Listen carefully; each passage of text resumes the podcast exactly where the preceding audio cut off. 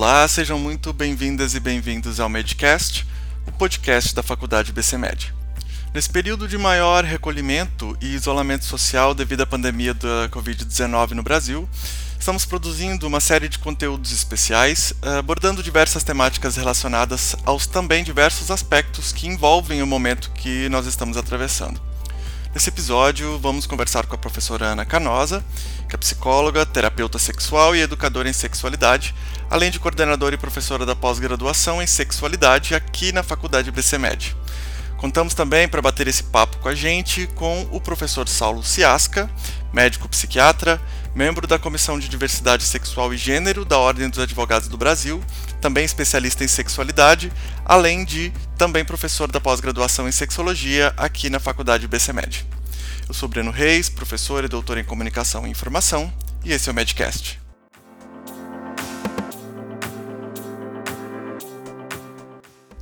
Bom, a gente começa essa edição do Medcast especial Covid-19, Ciência pela Vida, agradecendo a presença da professora Ana e do professor Saulo pela disponibilidade em conversar com a gente nesse episódio, né, especialmente nesse momento em que a gente está vivendo, que, claro, traz novos desafios para a nossa vida diária, uh, reconfigurando aí nossas condições de trabalho, com algumas pessoas passando a trabalhar de casa, novas práticas sociais aí também que vão se alterando com essas recomendações de isolamento social.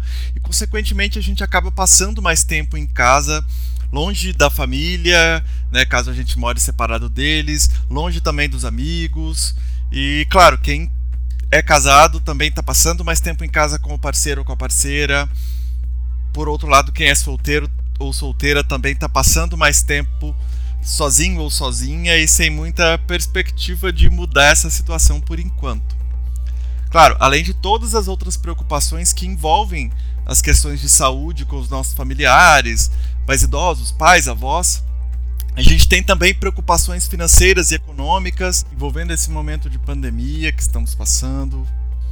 E para começar e provocar vocês, eh, eu queria perguntar como é que a gente pode lidar com esse cenário sem pirar né, falando de uma forma bem clara. Uh, ou seja, como é que essa situação ela mexe com a gente, com o nosso psicológico, uh, com a nossa ansiedade e também potencialmente intensificando os sintomas de pessoas que já possuem alguma condição específica, como depressão, uma maior tendência ao isolamento social, ao recolhimento e transtorno obsessivo compulsivo por limpeza, por exemplo. Como é que isso afeta a gente de forma geral? Olá, Breno. É, obrigado pelo convite, obrigado, Ana. Eu queria falar um pouquinho do, do impacto da quarentena é, relacionado aos sintomas psíquicos e psicopatologia, né? A gente sabe que assim a, a quarentena produz uma síndrome que parece uma síndrome de burnout, né? Pode produzir alguns sintomas de estresse pós-traumático, de pânico, de raiva, de torpor, de confusão, de insônia por ansiedade. Então as pessoas todas ficam dentro com esse estado, né, de quarentena aí, de uma ameaça que a gente não vê, mas a gente sabe que existe, né? O vírus ele é invisível, ele pode estar em qualquer lugar, então existem alguns estressores aí, né, que é essa indefinição de quanto tempo vai durar a quarentena, esses medos de se infectar ou de infectar alguém, né? e até frustração, tédio, uh, a possibilidade de um abastecimento inadequado, de informação inadequada, de perda financeira, de estigma, né? Isso tudo é muito impactante, né, Ana? Que, que você acha? Olá, Breno. Oi, Saulo. É, eu acho que o Saulo iniciou muito bem, né?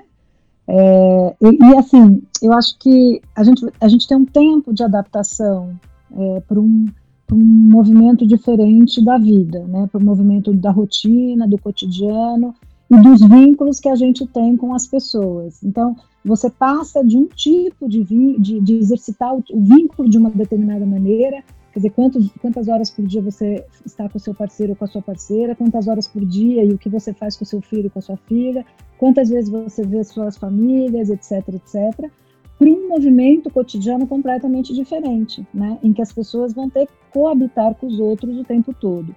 Então a gente leva um tempo para se adaptar a esse tipo de essa nova realidade. Para que essa adaptação seja feita da melhor maneira, a gente precisa compreender o próprio ruído interno. Eu chamo de ruído interno, né? Que é justamente como uh, todos essas, essas, esses, esses estressores que o Saulo disse, o que que eles provocam em mim a partir da minha personalidade e a partir das minhas próprias fantasias. Então, eu fico ansioso porque eu não gosto de ficar em casa, eu tenho muito medo de morrer, então eu, eu, esse ruído fica o tempo todo comigo, então eu fico chamando todo mundo e eu fico estressando a família toda. Né? Quer dizer, eu tenho, eu tenho uma dificuldade de, de, de ficar em ambientes pequenos. Né? Quer dizer, qual é o meu ruído interno? O que, que me provoca de fato? Porque a gente está vivendo com isso, né? Se a gente não conhecer o próprio ruído interno, a convivência com os outros fica muito mais complicada, porque cada um vai atuando no comportamento a partir do seu ruído. Então grita, então é, fica muito carente, aí provoca o outro, e aí quer impor o seu poder, não é o meu jeito de funcionar, não é o seu. Então, assim, acalmar esse ruído, eu acho que é o grande desafio individual para que a gente possa estabelecer uma melhor convivência ao longo do tempo. Existe um outro ponto que é importante comentar, né, Ana, que tem a ver com o luto, que é essa sensação de quebra, de perda da normalidade, né? A gente perdeu um, um, medo de desastre, uma perda de conexão, de uma conexão física real com as pessoas, né? Mesmo as pessoas que ainda saem um pouco nas ruas, elas ficam longe. Então, algo se quebrou na normalidade. Eu acho que a quarentena produz um luto que é antecipatório ou seja, a gente antecipa. É um medo de receber um diagnóstico grave, é um medo de que alguém na família faleça, né? Então, assim, puxa, quem será das pessoas que eu conheço que vai sofrer, que vai precisar ir para uma UTI ou que venha morrer, né? Então, tem uma tempestade chegando, tem um vírus aí que é, que é real e concreto, e o que a gente fala para essas pessoas que estão com esse medo muito intenso, né, para lidar, é permanecer no presente. É o que, que você pode fazer hoje, né?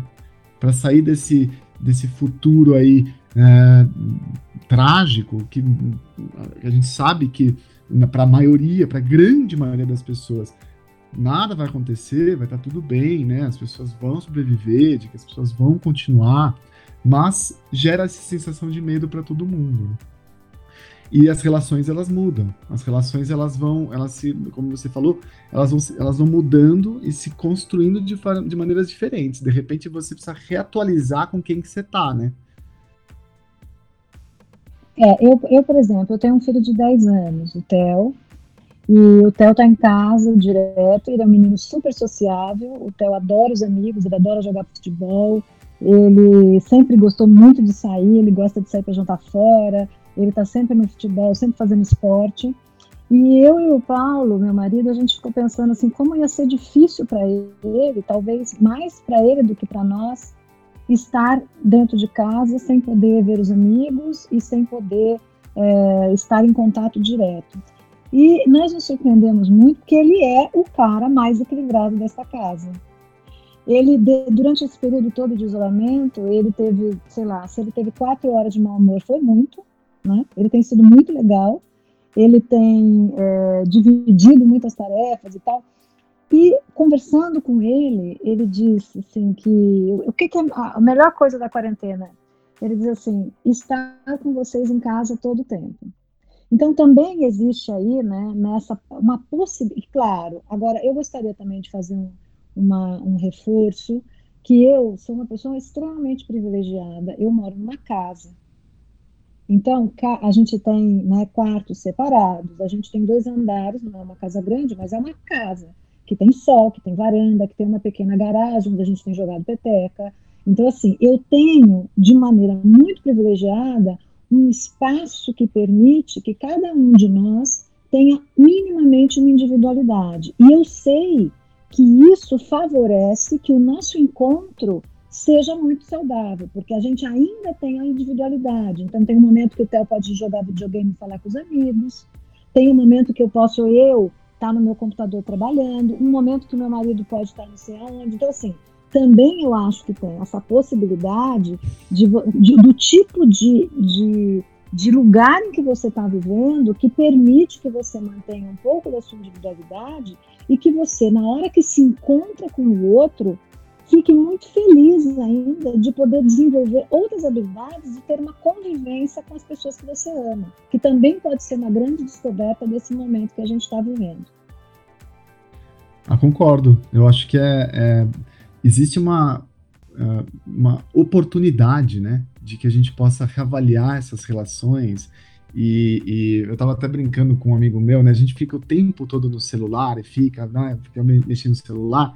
E agora tá todo mundo hiperconectado. Né? As pessoas ficam o tempo todo na internet, nas mídias. Então, é, é, inclusive, importante pensar no momento que você esteja offline dentro de casa, né?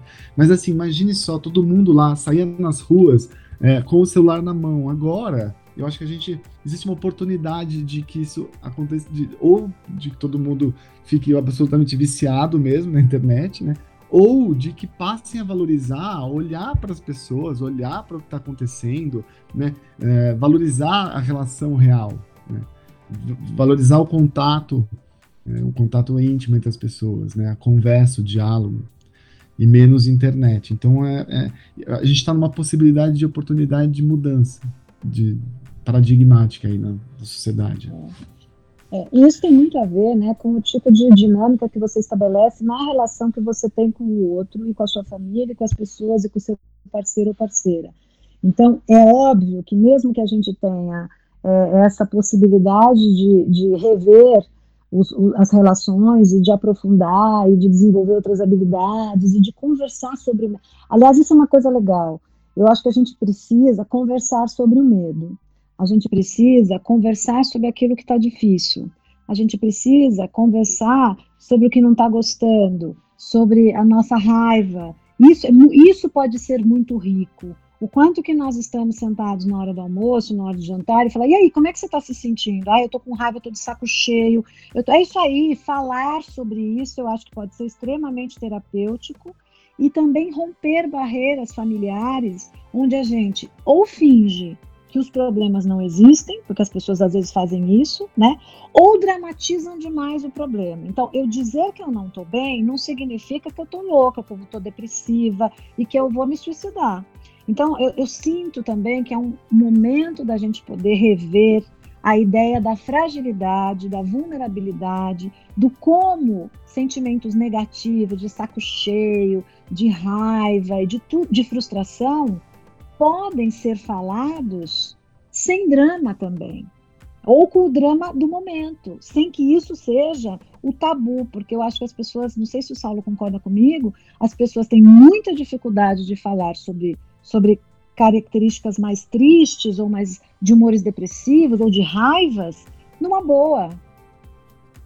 Tem muito mais, Sana. Eu concordo, com, concordo bastante contigo, porque assim, a gente não tá muito treinado para acolher a emoção do outro, né? E a partir do momento que você tá com a outra pessoa, contigo, é importante legitimar. A gente não tá numa situação normal. É tudo bem, tá todo mundo numa situação diferente como que a gente pode lidar com espontaneidade, né, com criatividade e, e, ser espontâneo é você poder também ter situações adequadas, né, respostas adequadas a situações novas.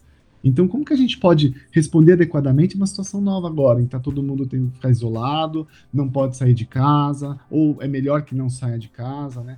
E como que e aí a gente pensa também uma possibilidade de espontaneidade que é responder de uma forma diferente as situações corriqueiras que a gente sempre teve. Então, assim, será que eu vou lidar com meu esposo, com minha esposa, com os meus filhos da mesma maneira como eu sempre lidei? Nessa situação, nesse contexto diferente? Talvez eu tenha que olhar diferentemente também e, e lidar com essas pessoas diferentemente, saber acolher os sentimentos delas e também saber respeitar né, a individualidade e o momento de, olha, essa pessoa precisa ficar sozinha, ela não quer conversar agora, ela precisa de um espaço para ela, né?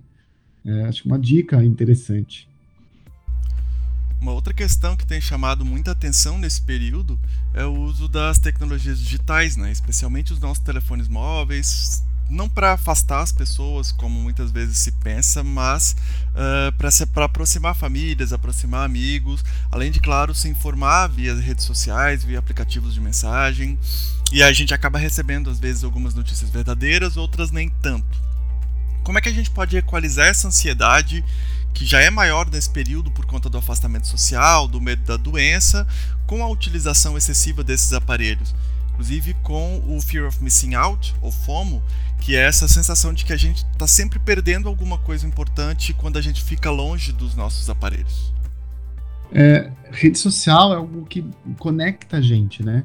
E é muito importante. A gente tá, a gente tá com vínculos. É legal as pessoas agora isoladas poderem conversar com seus amigos, fazer videochamada, né? Fazer. Eu, eu, outro dia eu fui resolvi jantar com uma amiga. Cada um fez a mesma comida. A gente fez juntos a comida pelo, pelo vídeo. Cada um foi fazendo, foi dando dicas para um, para outra, tal. E a gente comeu juntos, né? A minha não ficou tão boa, a dela ficou bem melhor, não sei o que aconteceu, que a gente fez juntos, mas é assim, né? Mas assim, quando a gente mexe na internet, é importante desenvolver, principalmente em notícias, né?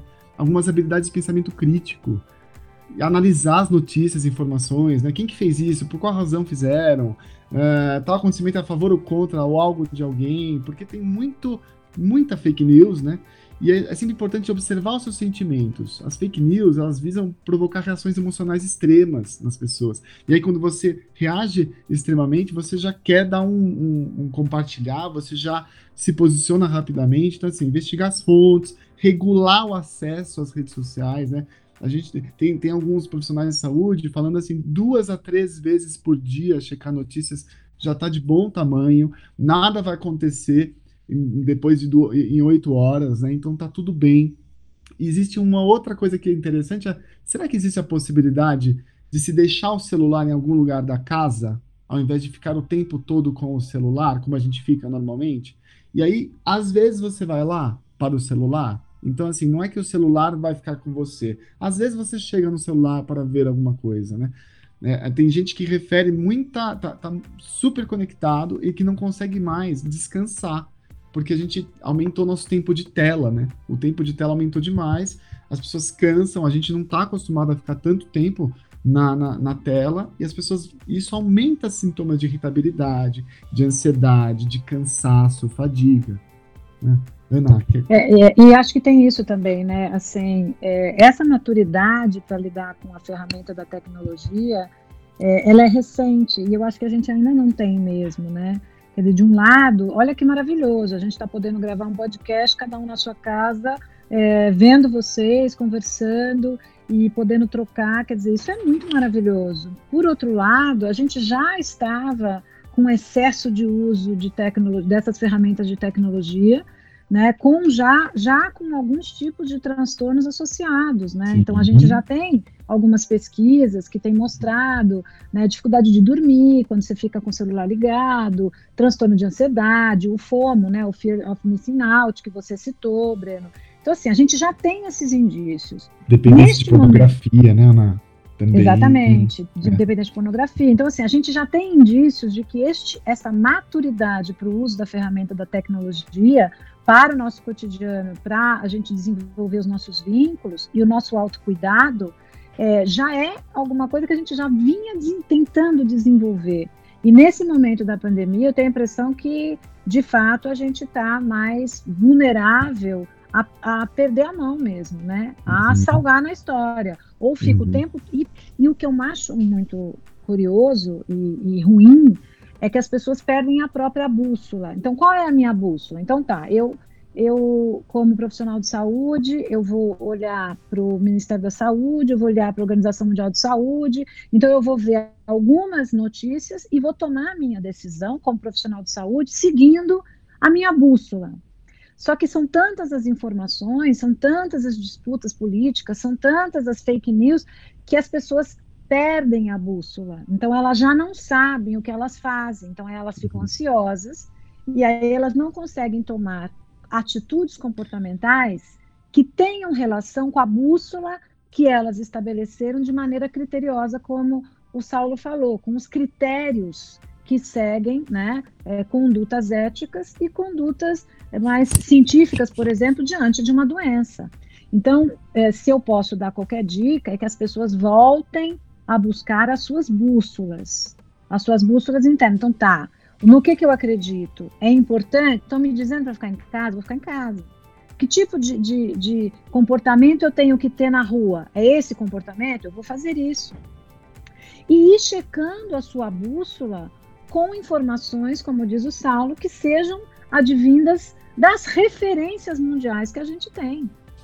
Então, e, e, eu acho que as pessoas estão perdendo muito a bússola. E nesse sentido, o excesso de rede social, o excesso de informação, o excesso de colocação, né, que as, as pessoas estão muito, né, estão muito assim é, ansiosas demais, né? Porque isso também tem a ver com os próprios transtornos, com o próprio jeito da pessoa se colocar na vida.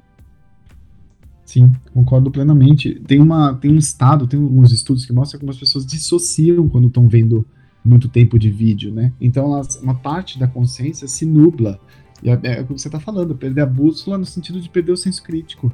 De, de, até de parar para pensar por que, que eu estou assistindo isso, né? Por que, que quanto tempo passou? Tem gente que fica três, quatro horas vendo vídeos na internet e perde a noção de tempo, perde a noção de e isso dá uma sensação, né? Que acho que é importante a gente falar aqui, dá uma, uma perda de rotina também. As pessoas elas né, com o isolamento, com a quarentena, elas abdicaram das rotinas delas. Então as rotinas ficaram. Tem gente que está invertendo o dia pela noite, tem gente que não dorme mais bem, que não se alimenta, que atrasa o horário do almoço, que não janta, que parou de fazer atividade física, já não fazia, está fazendo menos ainda. Então é, é, isso tudo é importante a gente comentar, porque vai interferir também nas relações, né, entre as pessoas e nos relacionamentos. É, inclusive eu tenho falado muito para alguns pacientes que estão muito sozinhos, para que eles façam, é, com, tenham comportamentos de transição. Não precisa ser só quem está sozinho, qualquer, qualquer um de nós. Qual é o comportamento de transição?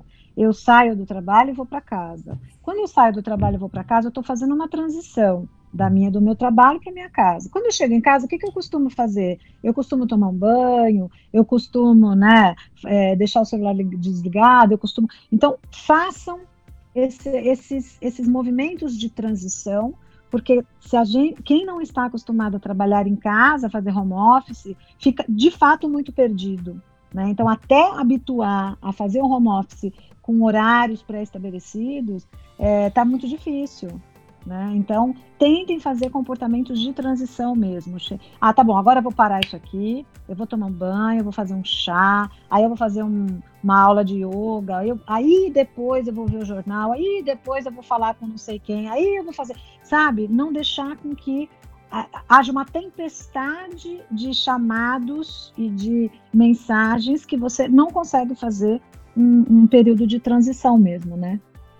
É, manter, manter a mente positiva, né? Pensar no presente, é, programar uma rotina diária. Eu acho que assim, poder ter um sono constante, higiene de sono é importante, fazer atividade física, promover algumas leituras, atividades prazerosas, separar né, horários para ver notícias, como eu falei.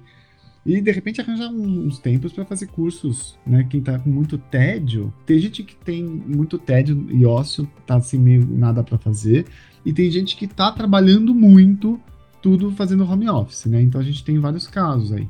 E às vezes tem gente da mesma família que tem pessoas no home office, gente no tédio e não tem o que fazer. Então, assim, é uma boa experiência, de repente, né? Poxa, você tá aí com seu filho adolescente, como que é? Uh, será que ele pode participar ou observar você trabalhando em home office? Isso é interessante para ele? Isso pode vai te atrapalhar ou não? Né? Ou então, se vocês estão numa casa muito apertada, quais são os momentos em que um tem que respeitar o outro, né? Olha, o pai tá agora tá, tem que trabalhar, a gente não pode fazer barulho. Então, assim, é, programar, fazer contratos e regras para acontecer durante esse período pode ser mais saudável. E aí a gente fala de sexo, né? É, essa é uma questão que é realmente importante nesse processo de reinvenção da rotina, do cotidiano, das relações de trabalho. Uh, como efeito colateral disso, acaba sendo também que casais agora passam a conviver muito tempo juntos, compartilhando então momentos de lazer, momentos de trabalho em casa, né, uh, de uma forma que talvez eles não fizessem antes, seja porque talvez eles tinham horários diferentes de trabalho, de estudo, uh, tinha uma rotina que permitia que eles ficassem juntos mais durante o fim de semana, por exemplo. Como é que isso pode gerar conflitos ou então talvez amplificar questões que em outro momento não teriam tanta importância, hum, principalmente porque a gente está vendo aí relatos do aumento de agressões contra a mulher desde, desde o início da quarentena, inclusive até de divórcio mesmo. Como é que é possível então lidar com essas tensões dessa situação de maior afastamento e isolamento social e também de maior convívio entre os casais nesse momento em que uh, os sentimentos eles estão à flor da pele, a ansiedade está aumentada. Isso pode acabar impactando também na vida sexual desses casais, né? Como é que faz para equalizar isso e manter o romance durante a quarentena? Olha, eu tenho tido uma atenção, né, um pouco com essas questões da sexualidade especificamente. Tenho feito algumas pequenas enquetes no meu Instagram com as pessoas, além dos meus pacientes e colegas de trabalho, que a gente tem trocado muito. Então, assim, a primeira coisa que eu quero dizer é que a gente não pode ter mais uma é, mais uma demanda. Então agora tem que fazer sexo. Então a primeira coisa é, ninguém tem que fazer sexo nada só porque está na quarentena dentro de casa. Então as pessoas, porque tem isso também. Quem não está, quem tem uma relação positiva com o seu parceiro ou com a sua parceira e que tem filhos em casa e que dispensou a funcionária para ela também não correr o risco de pegar uma, né, de pegar o covid, por exemplo, é, aumentou o trabalho dentro de casa. Então você tem o trabalho, o home office, você tem ainda por cima o homeschooling dos filhos, você ainda tem que dar conta da casa, fazer comida, etc, etc, etc. Então isso também tem provocado muito cansaço. Então essa é a primeira coisa. Então tem muita gente que não que não está mudando o seu ritmo sexual é, por conta disso, porque inclusive está piorando o seu ritmo sexual. A segunda coisa, espaço de privacidade. Se eu tenho meus filhos o tempo todo em casa, né, talvez eu também não tenha espaço de privacidade, né, porque eles estão sempre comigo. Essa é outra questão complicada. Terceira questão, o impacto é, da doença e o meu ruído interno e o meu humor. Se eu tiver com muito medo, com transtorno de ansiedade, com transtorno de pânico, etc., como é que eu vou ter vontade de transar? Então, também tem isso. Então, todos esses fatores são fatores que podem prejudicar o desejo das pessoas, e isso é completamente é, entendido, compreendido. A gente, né, e eu acho que as pessoas não têm que ter essa demanda do agora eu tenho que transar porque estou em casa. Por outro lado, também é muito interessante refletir o seguinte, né? Eu reclamo muito que eu não faço sexo por causa do meu trabalho. Eu reclamo muito porque eu estou sempre muito cansado. Eu reclamo muito dizendo que eu não tenho tempo para nada. Então, aquelas pessoas que estão tendo a possibilidade de ter mais tempo mesmo, de fato, né? E não esse outro grupo que eu estou dizendo que está com, com acúmulo de tarefas e não tem privacidade.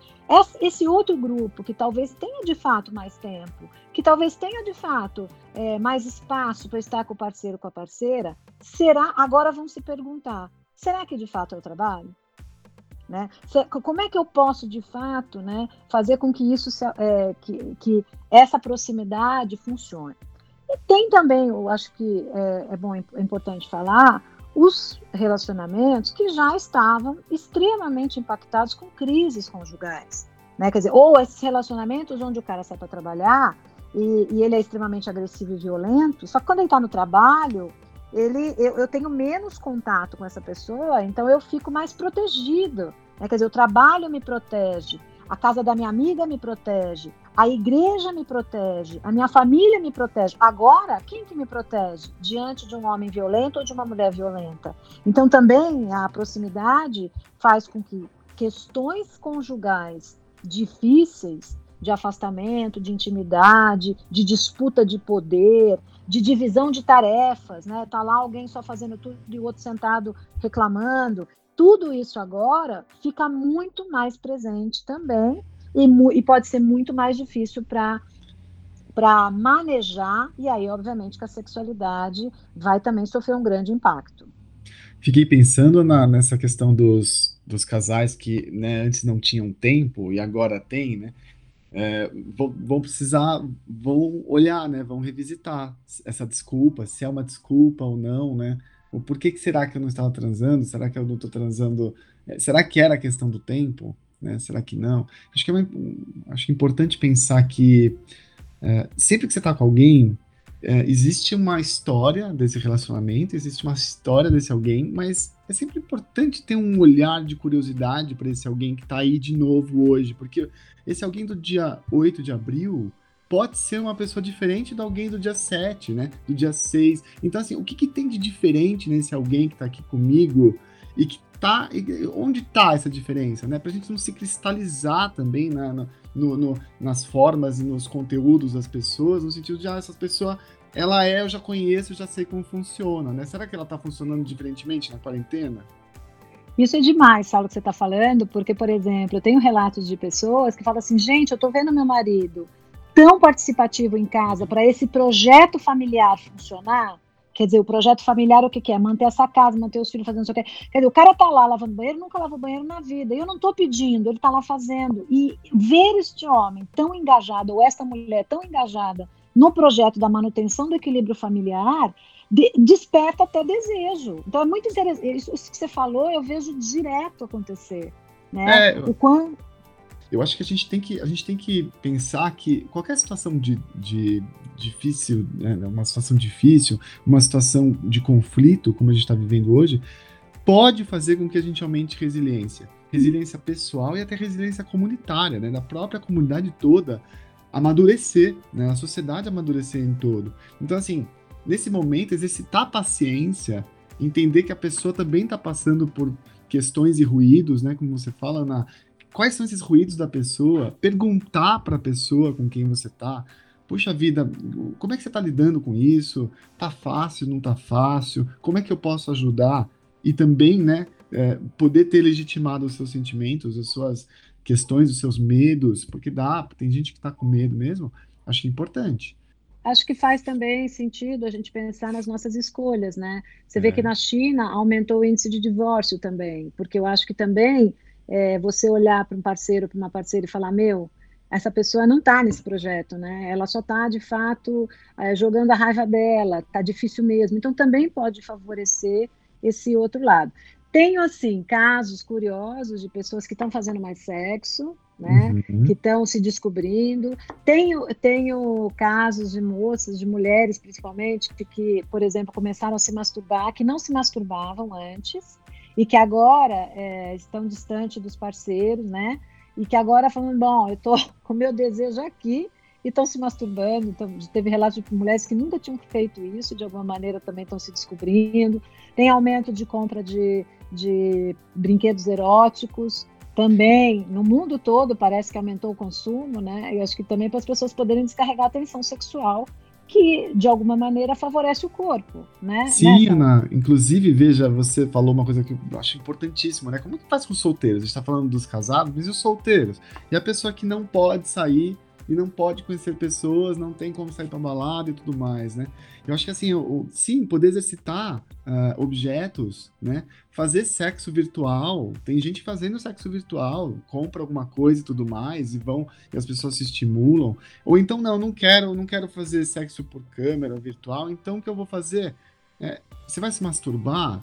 Como é que você está se masturbando? A sua, a sua masturbação dura dois minutos, um minuto, é aquela rapidinha? Ou você realmente transa com você mesmo? Né? Ou você realmente acende uma luz de velas, assim, né? Metaforicamente, prepara a cena, prepara o terreno e aumenta o teu prazer aí sozinho, né? Como que é isso?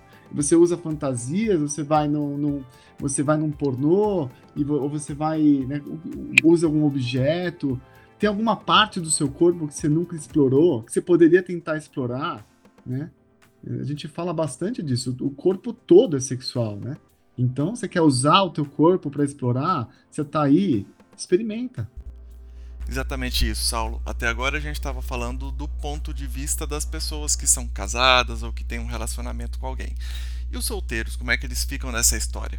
Né? Com esse período agora de maior distanciamento social, de quarentena, uh, diminuem também ou quase quiseram as saídas com os amigos para bares ou para uma balada, de repente conhecer pessoas. Como é que os solteiros podem fazer durante esse período agora? Uh, vale investir em aplicativos, de repente aí aumentar uh, os crushes e aproveitar esse período para flertar com outras pessoas também. É, eu acho que, inclusive, eu queria fazer um adendo que eu achei bem interessante a postura da, da ministra Damares, embora eu não goste da maioria das posturas dela, mas em que ela faz, ela lança uma cartilha dizendo também que, as, que as, os profissionais do sexo precisam se reinventar, oferecendo o seu serviço virtualmente. Então, achei muito interessante é, olhar também para essa população e acolher essa população né, que é diretamente impactada pelo isolamento social. Né? Então, assim, é, acho que sim, acho que a ferramenta da internet pode aj ajudar muito, só que a gente também tem que lembrar que existem perigos para a nossa própria privacidade, essa coisa de enviar foto com o rosto, é, uhum. o acesso aos dados. Então a gente também tem que tomar um pouco de cuidado com isso. Mas de alguma maneira eu queria chamar a atenção para uma, uma ideia também que eu acho que pode ser bastante interessante, que é a gente aprofundar um pouco mais o conhecimento dos no, com os nossos crushes, né? Porque qual é o movimento que se tem hoje do aplicativo, por exemplo? Isso para quem usa aplicativo. É muito assim, conversa uma semana, já sai no fim de semana, já faz sexo no fim de semana, né? Quer dizer, é o, o movimento de conhecer e fazer sexo é bastante rápido, né? E eu não estou fazendo nenhum julgamento de valor nesse sentido, eu estou fazendo uma análise é, do movimento social, um retrato. Talvez seja importante. Agora, a gente vai ter que talvez conversar mais com as pessoas. Talvez perguntar mais sobre elas, né? Talvez se interessar um pouco mais sobre a família. Talvez trocar um pouco mais a própria vulnerabilidade. Como é que você está se sentindo? Isso pode ser muito interessante também é uma oportunidade, né, na, de além, para além de, do corpo, né, do estímulo corporal e visual, também encontrar estímulo de tesão no charme, na paquera, na inteligência, no nível da relação, né, no, no como que se dá essa relação, no, no, nessa interação toda. E eu acho que as pessoas podem exercitar um pouco mais isso, porque né? Muita gente simplesmente vai lá pro corpo, transa com o corpo, como se fossem todo mundo objetos sexuais, no sentido de todo mundo é boneco inflável, né? Então, como é que você faz para transar com pessoas e para ver as pessoas de novo, e reenxergar as pessoas com quem você está transando? Acho que pode melhorar a qualidade da vida sexual. A gente está passando por um pit stop, né? Para, de repente, é. arrumar umas partes do carro para o carro poder correr melhor, né? Para poder correr maior e chegar a enfrentar outras coisas. Então, é, acho legal. A palavra que fica, então, desse. Pra gente nesse período, independente se é casado, solteiro, se faz sexo ou não faz, uh, se está trabalhando em casa ou não, acho que a palavra que fica pra gente, então, é reinvenção, né? É redescoberta para a gente entender quem nós somos, quem, quem é o outro e como a gente reage nessa situação e como o outro reage também nessa, nessa situação. Acho que é isso, acho que é reinvenção. Vale também. Eu, o Breno, eu vou só falar uma coisa que eu acho importante sobre a sexualidade, acho para você encaixar antes desse final, tá? Então, eu só queria colocar algumas recomendações eh, das entidades da Organização Mundial de Saúde em relação ao sexo. Então, é, usar, lavar as mãos antes da prática de masturbação e depois da prática de, masturbação. Lavar com água e sabão uh, os brinquedos, os toys, os brinquedos eróticos, vibradores, etc., massageadores.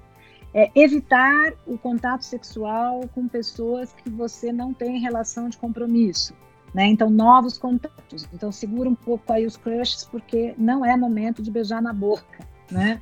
E mesmo os relacionamentos conjugais, as pessoas que estão com alguém, né, ou que já moram com alguém, existem algumas recomendações também para evitar a relação sexual. Por quê?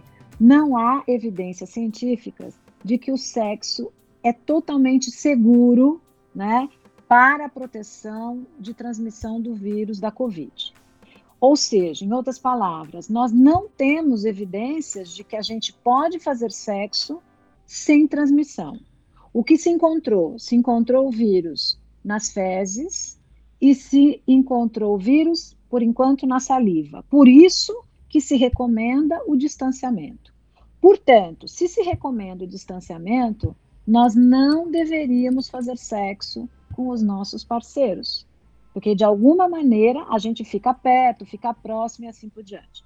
Aí algumas pessoas podem dizer, bom, mas veja só, eu estou dormindo com meu parceiro, eu, eu, uso o mesmo copo, a gente não está separado do talher, etc, etc. Então, cabe a gente usar essa recomendação com critério, com nosso critério. Então, eu estou ali com meu parceiro, com a minha parceira, há 20 dias em isolamento, a gente é, escolheu é, dormir na mesma cama. A gente escolheu não fazer um distanciamento dos pra. Bom, então, para esse caso, né, fazer sexo ou não fazer sexo pode ter pouca é, influência, né? No mais, na maior possibilidade de transmissão ou não. Então, mas a recomendação tem que ser dada. Então, a recomendação é não é, evitar evitar contato com saliva e enquanto não se tem evidências científicas de que não passa a, o vírus por é, relação sexual, a gente precisa recomendar a evitação do sexo. Infelizmente. É, vão, vão ter algumas pessoas, acho que não vão gostar muito dessa recomendação, não. Uh, mas para a gente finalizar o nosso papo aqui, se tem alguma recomendação especial que vocês gostariam de fazer, uh, alguma dica de como a gente pode passar por esse momento aí de pandemia sem muitos danos aí emocionais nos nossos relacionamentos, uh, na nossa sexualidade. O meu recado é que as pessoas possam entender que a sexualidade ela é muito mais além do que a genitalidade. Então eu posso ser muito generoso com o meu parceiro, com a minha parceira, eu posso ser cuidadoso, cuidadosa, eu posso ser afetivo, eu posso desenvolver outras características de cuidado e de afeto que não precisam ser o sexo especificamente. Então, e, e, essa reinvenção pode ser muito, muito interessante também. Queria deixar um recado. É, abdique do que está fora do seu controle. Né? O que está fora do seu controle não tem como você. É, existem muitas coisas hoje que estão fora do nosso controle, mas o que está no seu controle, né, o que você pode que, é, é melhorar, lute, olhe, enxergue, reinvente. É, então, o que, que, pode melhorar? A sua relação com a família, a sua relação com a tua esposa, com o seu marido, a relação com seus filhos, a, o diálogo, a tua relação com você mesmo, né? O quanto de tempo você se dava para si, agora você continua, você está se dando ou não, não se dá ainda? Como é que você está lidando com isso e como é que você você permite que essas emoções venham e, e acolha-as, né? É sempre importante, se você tiver com muita dificuldade, é, a gente sabe que essas situações de pandemia, elas também podem gerar, né, em algumas pessoas, estresse pós-traumático, quadros ansiosos, depressivos, ou até piorar pessoas que já têm, né, alguns quadros, por exemplo, toque. Tem gente que tem toque de contaminação, essas pessoas estão pior agora, porque realmente amplifica isso tudo, procure ajuda especializada, procure por um psicólogo, por um psiquiatra, porque a gente está atendendo online, estamos fazendo nossos atendimentos, estamos trabalhando, a gente conhece, assim, a maior parte das pessoas que eu conheço também estão aí na, na linha de frente para cuidar também de todas as reações, afetos e sentimentos que estão acontecendo, tá? Lembrando que existem redes de apoio organizadas é, pelas entidades e os conselhos de, de psicologia, de, de, medicina, totalmente gratuitas nesse momento para a população. Então, é só fazer uma busca na internet rapidamente que vocês vão encontrar atendimento online gratuito por profissionais é, da área da saúde para poder acolher a angústia daquelas pessoas que estão mais sozinhas que não se veem na possibilidade de falar com as próprias pessoas dentro de casa que têm em casa, ou porque estão sozinhas de fato é, é, nas suas residências e precisam compartilhar afetos e a própria vulnerabilidade. Lembrando que, como diz a Bene Brown, a vulnerabilidade tem poder. Através da vulnerabilidade a gente se conhece e também se fortalece, né? Porque, como bem diz o Saulo, nós não estamos controlando nada nesse momento. Então é importante conhecer-nos, né? tentar dar conta do nosso silêncio interno, aceitar os nossos medos, os nossos receios, falar deles, porque isso nos torna, no final, muito mais fortes e humanos, porque somos todos humanos, né? E impotentes diante de tantas situações da vida. A gente está chegando então ao fim desse episódio especial Covid-19 com a professora Ana Canosa e o professor Saulo Ciasca. Queria agradecer muito a disponibilidade e a participação da Ana e do Saulo. Obrigada, Saulo. Obrigada, Breno. Foi um prazer estar com vocês.